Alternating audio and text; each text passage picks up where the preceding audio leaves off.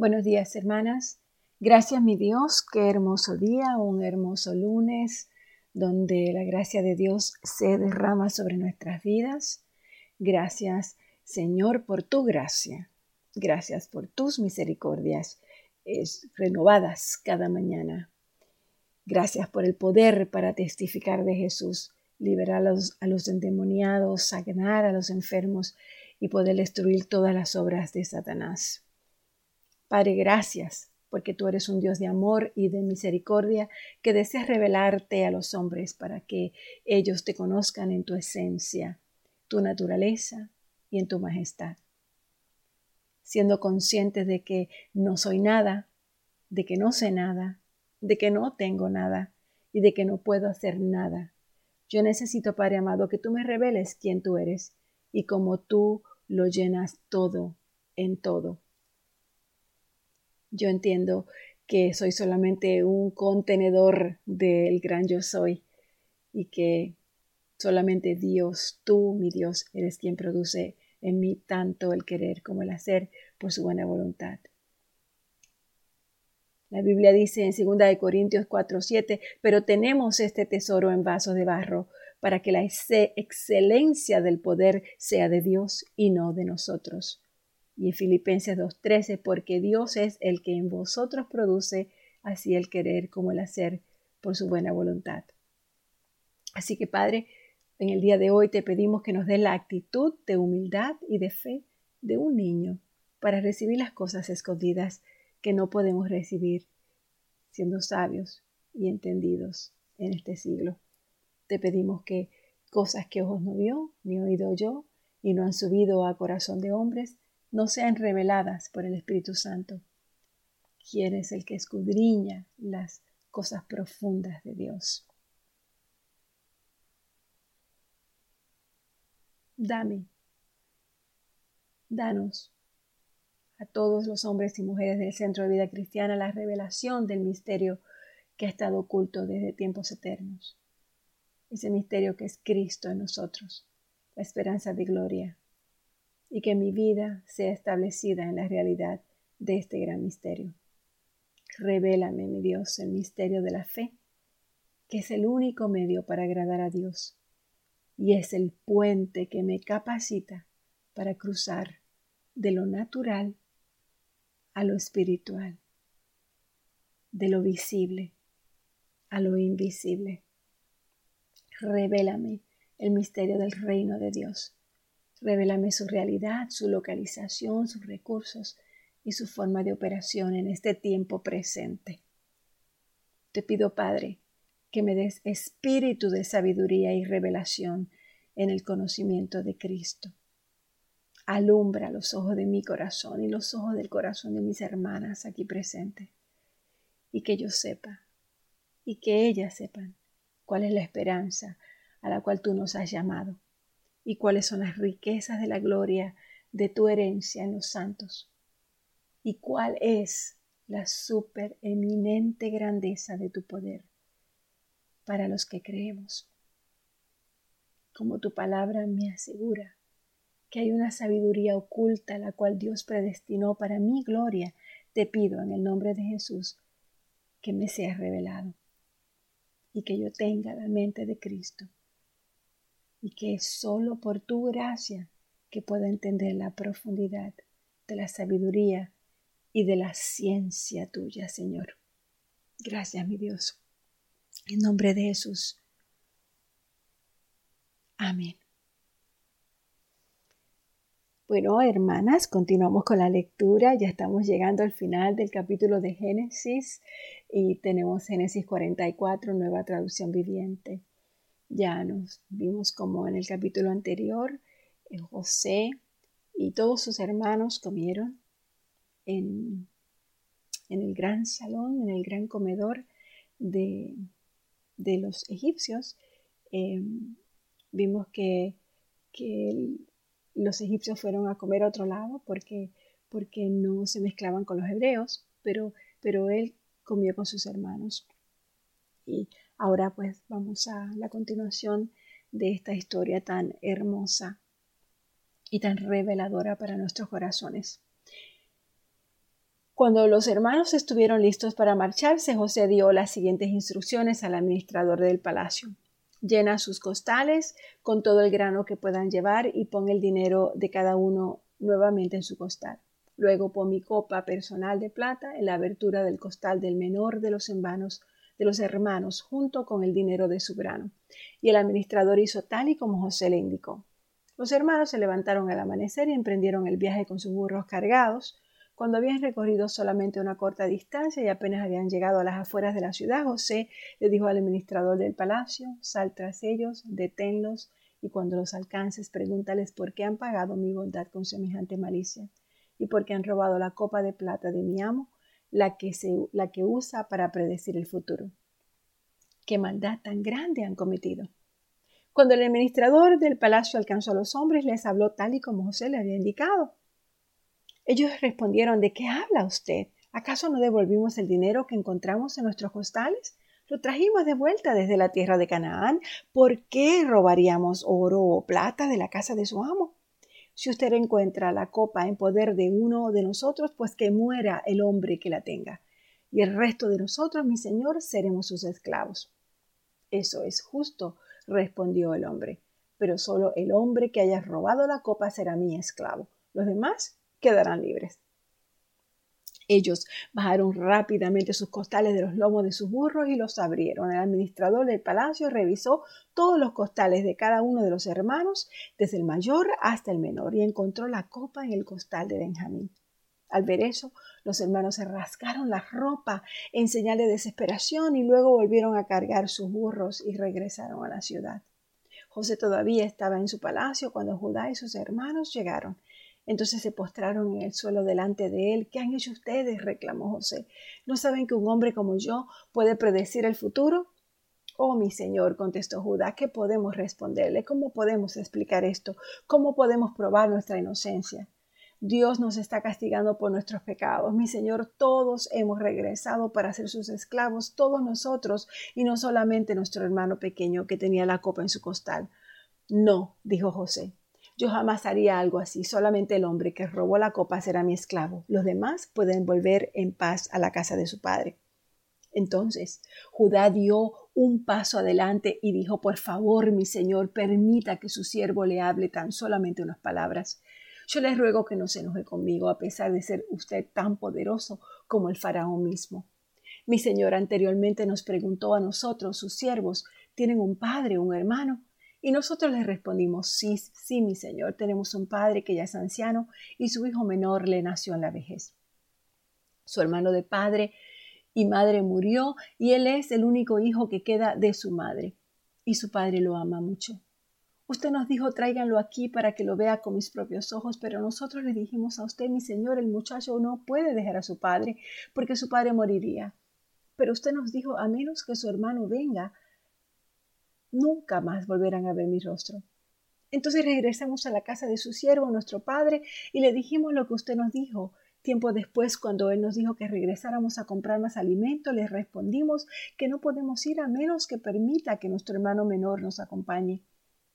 Entonces mi padre nos dijo, como ya saben, mi esposa tuvo dos hijos, y uno de ellos se fue y nunca más regresó.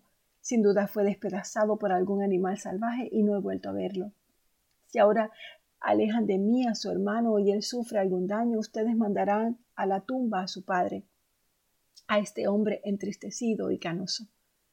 Ahora, mi señor, no puedo regresar a la casa de mi padre sin el muchacho. La vida de nuestro padre está ligada a la vida del muchacho. Si nuestro padre ve que el muchacho no está con nosotros, morirá. Nosotros, sus siervos, ciertamente seremos responsables de haber enviado la tumba a ese hombre entristecido y canoso. Mi señor, yo le garanticé a mi padre que me haría cargo del muchacho. Le dije que si no lo llevaba de regreso yo cargaría con la culpa para siempre. Por favor, mi señor, permita que yo me quede aquí como esclavo en lugar de él y deje que él regrese con sus hermanos.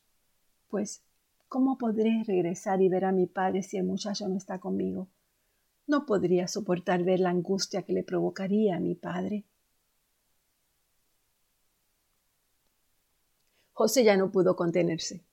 Había mucha gente en la sala y él le dijo a sus asistentes, salgan todos de aquí.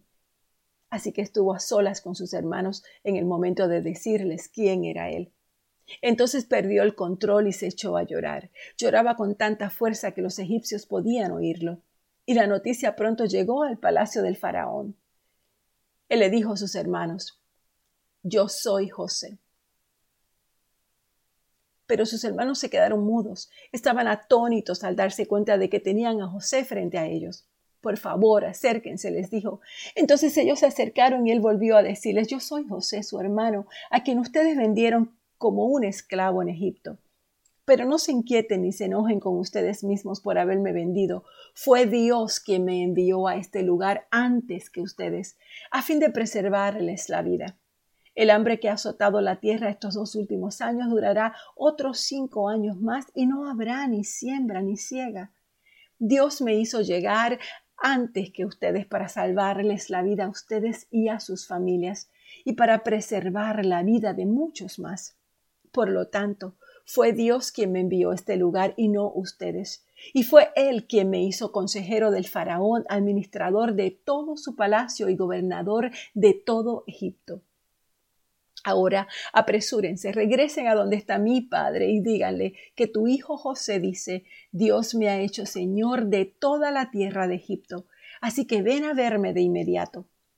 Podrás vivir en la región de Gosén, donde estarás cerca de mí, junto con tus hijos y tus nietos, tus rebaños y tus manadas, y todas tus posesiones.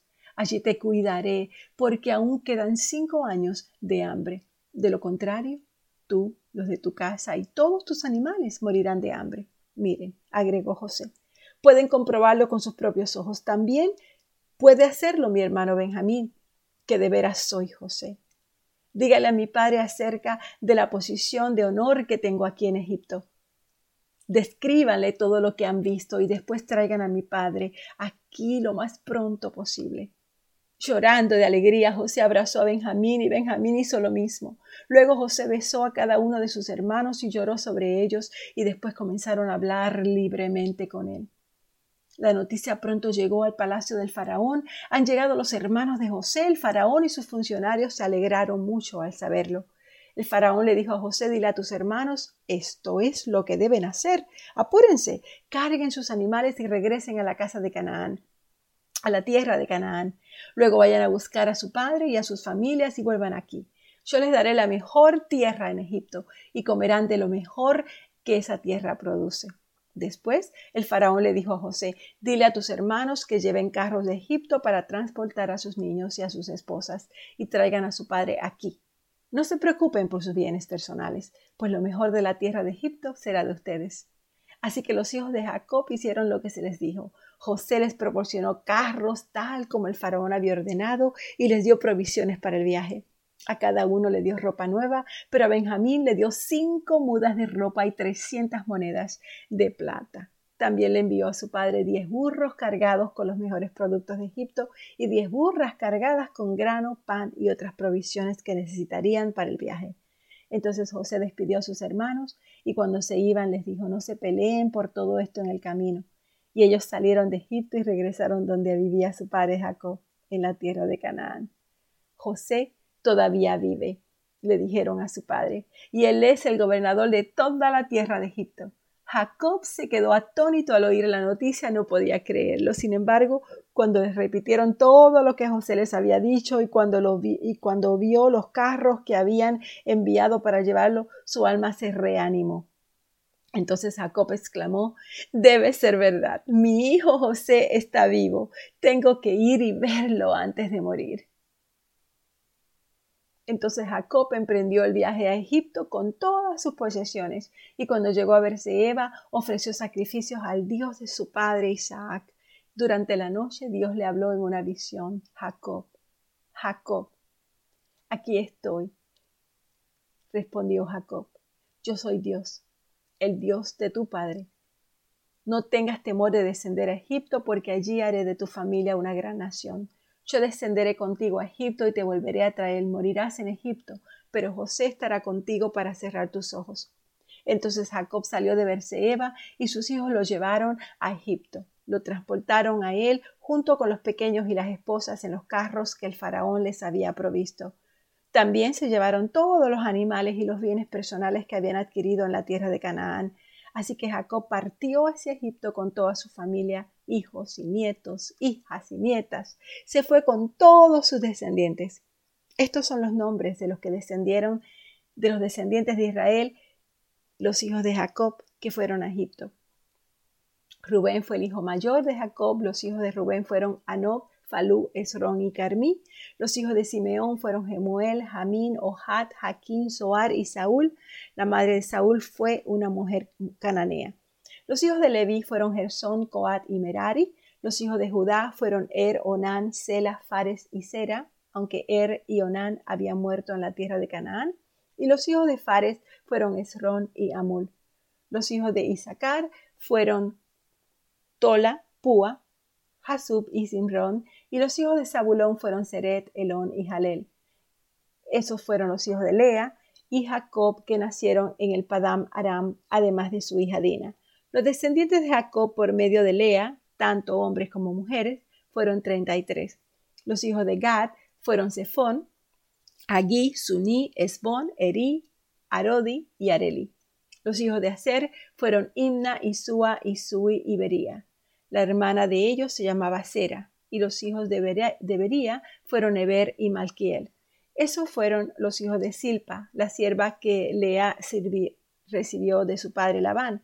Los descendientes de Jacob por medio de Silpa fueron dieciséis.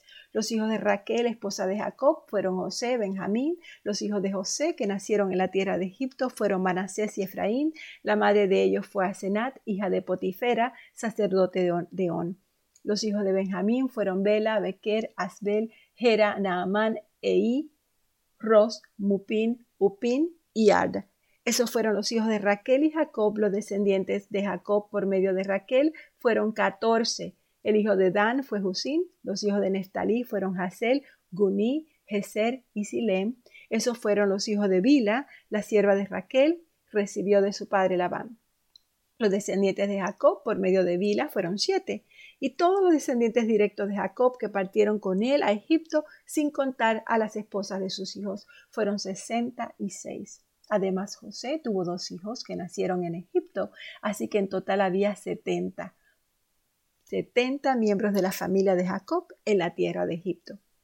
La, familia de Jacob llega a Gosén cuando ya estaba cerca de llegar, Jacob mandó que, Judá se adelantara a fin de encontrarse con José y averiguar el camino a la región de Gosén. Cuando por fin llegaron, José preparó su carro de guerra y viajó hasta Gosén para recibir a su padre Jacob. Cuando José llegó, corrió a los brazos de su padre y lloró sobre su hombro un largo rato.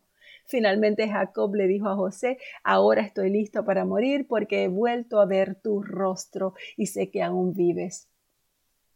Entonces José le dijo a sus hermanos y a toda la familia de su padre, iré al faraón y le diré, mis hermanos y toda la familia de mi padre han venido a verme desde la tierra de Canaán. Son pastores y crían animales. Han traído sus rebaños y sus manadas y todo lo que poseen.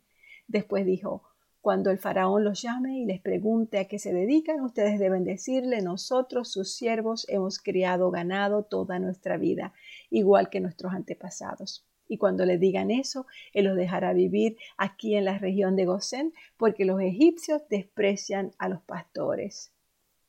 Entonces José fue a ver al faraón y le dijo, mi padre y mis hermanos han llegado de la tierra de Canaán, vinieron con todos sus rebaños, sus manadas y sus posesiones y ahora están en la región de Gosén. José llevó con él a cinco de sus hermanos y se los presentó al faraón.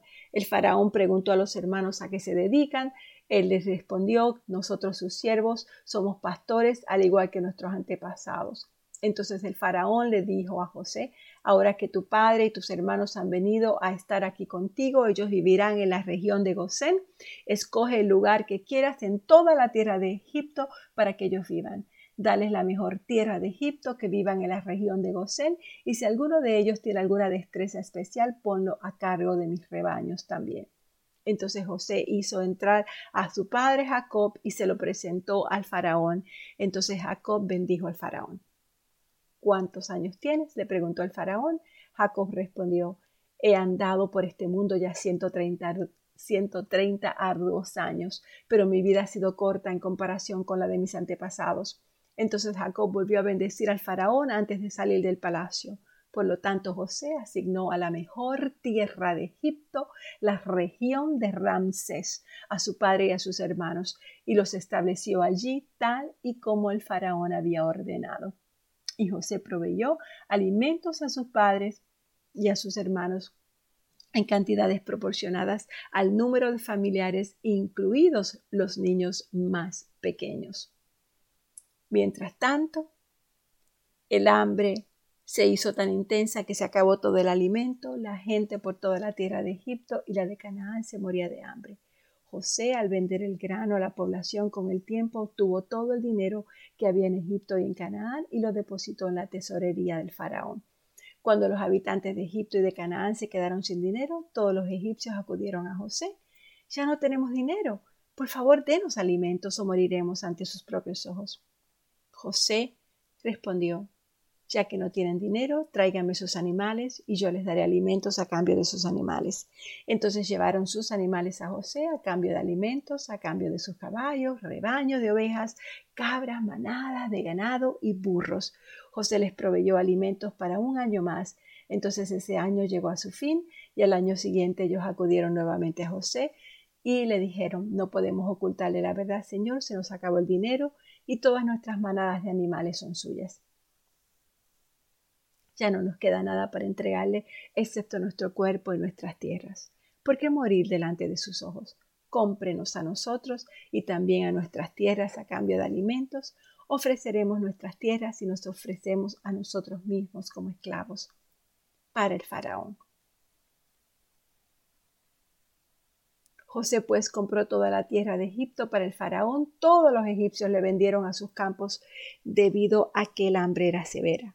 Así, que pronto toda la tierra pasó a ser posesión del faraón, y en cuanto a los habitantes, los hizo esclavos a todos, desde un extremo de Egipto hasta el otro. Las únicas tierras que no compró fueron las que pertenecían a los sacerdotes. Ellos recibían una nación de alimentos directamente del faraón, una ración de alimentos directamente del faraón, por lo cual no tuvieron que vender sus tierras. Entonces José le dijo al pueblo, miren, Hoy los he comprado a ustedes y a sus tierras para el faraón. Les proporcionaré semillas para que puedan sembrar los campos y después cuando llegue el tiempo de la cosecha, una quinta parte de los cultivos será del faraón. Ustedes podrán quedarse con las otras cuatro quintas partes como semilla para sus campos y alimentos para ustedes, los de su casa y sus niños. Usted nos ha salvado la vida, exclamaron todos. Permítanos, Señor nuestro, ser los esclavos del faraón. Entonces José emitió un decreto aún vigente en la tierra de Egipto, según el cual el faraón recibía una quinta parte de todas las cosechas cultivadas en su tierra. Mientras tanto, el pueblo de Israel se estableció en la región de Gosén en Egipto. Allí adquirieron propiedades y fueron prósperos y la población creció con rapidez. Jacob vivió 17 años después de haber llegado a Egipto, así que en total vivió 147 años. Cuando se acercaba Al momento de su muerte, Jacob llamó a su hijo José y le dijo, te ruego que me hagas un favor. Pon tu mano debajo de mi muso y jura que me tratarás con amor inagotable al hacer honor a esta última petición. No me entierres en Egipto, y cuando muera llévate mi cuerpo de Egipto y entiérrame con mis antepasados. Entonces José prometió, haré lo que me pides. Jura que lo harás, insistió Jacob. Así que José hizo juramento y Jacob se inclinó con humildad en la cabecera de su cama. Cierto día, no mucho tiempo después, le avisaron a José, a tu padre ya le queda muy poco tiempo de vida. Entonces José fue a visitarlo y llevó con él a sus dos hijos, Manasés y Efraín. Cuando José llegó, le dijeron a Jacob que su hijo José había venido a verlo. Entonces Jacob cobró fuerzas y se incorporó en su cama. Jacob le dijo a José, el Dios Todopoderoso se me apareció en la aldea de Luz, en la tierra de Canaán, y me bendijo con estas palabras. Te haré fructífero y multiplicaré tu descendencia, haré de ti una multitud de naciones, y daré esta tierra de Canaán a tus descendientes como posesión perpetua. Ahora reclamo como hijos míos a estos dos muchachos tuyos, Efraín y Manasés quienes nacieron aquí en la tierra de Egipto antes de que yo llegara.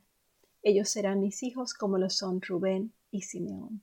Pero cualquier otro hijo que te nazca en el futuro será tuyo y heredará tierra dentro de los límites de los territorios de sus hermanos Efraín y Manasés. Hace mucho tiempo, cuando yo regresaba de Padamaram, Raquel murió en la tierra de Canaán. Todavía íbamos en viaje y bastante lejos de Efrata, es decir, de Belén, de Belén con mucha tristeza la enterré allí junto al camino que va a Efrata. Entonces Jacob miró a los dos muchachos. ¿Son estos tus hijos? Sí, le dijo José. Estos son los hijos que Dios me ha dado aquí en Egipto. Y Jacob dijo, acércalos más a mí para que pueda bendecirlos. Jacob había perdido la vista debido a su avanzada edad y apenas podía ver. Entonces José le acercó a los muchachos y Jacob los besó y los abrazó. Entonces Jacob le dijo a José, nunca pensé que volvería a ver tu rostro, pero ahora Dios me ha permitido ver también a tus hijos. José retiró a los muchachos de las rodillas de su abuelo y se inclinó con el rostro hacia el suelo. Después puso a los muchachos delante de Jacob, con su mano derecha dirigió a Efraín hacia la mano izquierda de Jacob y con su mano izquierda puso a Manasés a la mano derecha de Jacob. Pero Jacob cruzó sus brazos cuando los extendió para poner sus manos sobre la cabeza de los muchachos, es decir, puso su mano derecha sobre la cabeza de Efraín, y aunque era el menor, y su mano izquierda sobre la cabeza de Manasés, que era el hijo mayor. Luego bendijo a José con las siguientes palabras: Que el Dios delante del cual caminarán, caminaron mi abuelo y Abraham y mi padre Isaac, el Dios que ha sido mi pastor, toda mi vida hasta el día de hoy, el ángel que me ha salvado de todo mal bendiga a estos muchachos. Que ellos preserven mi nombre y el nombre de Abraham y de Isaac, y que su descendencia se multiplique en gran manera por toda la tierra.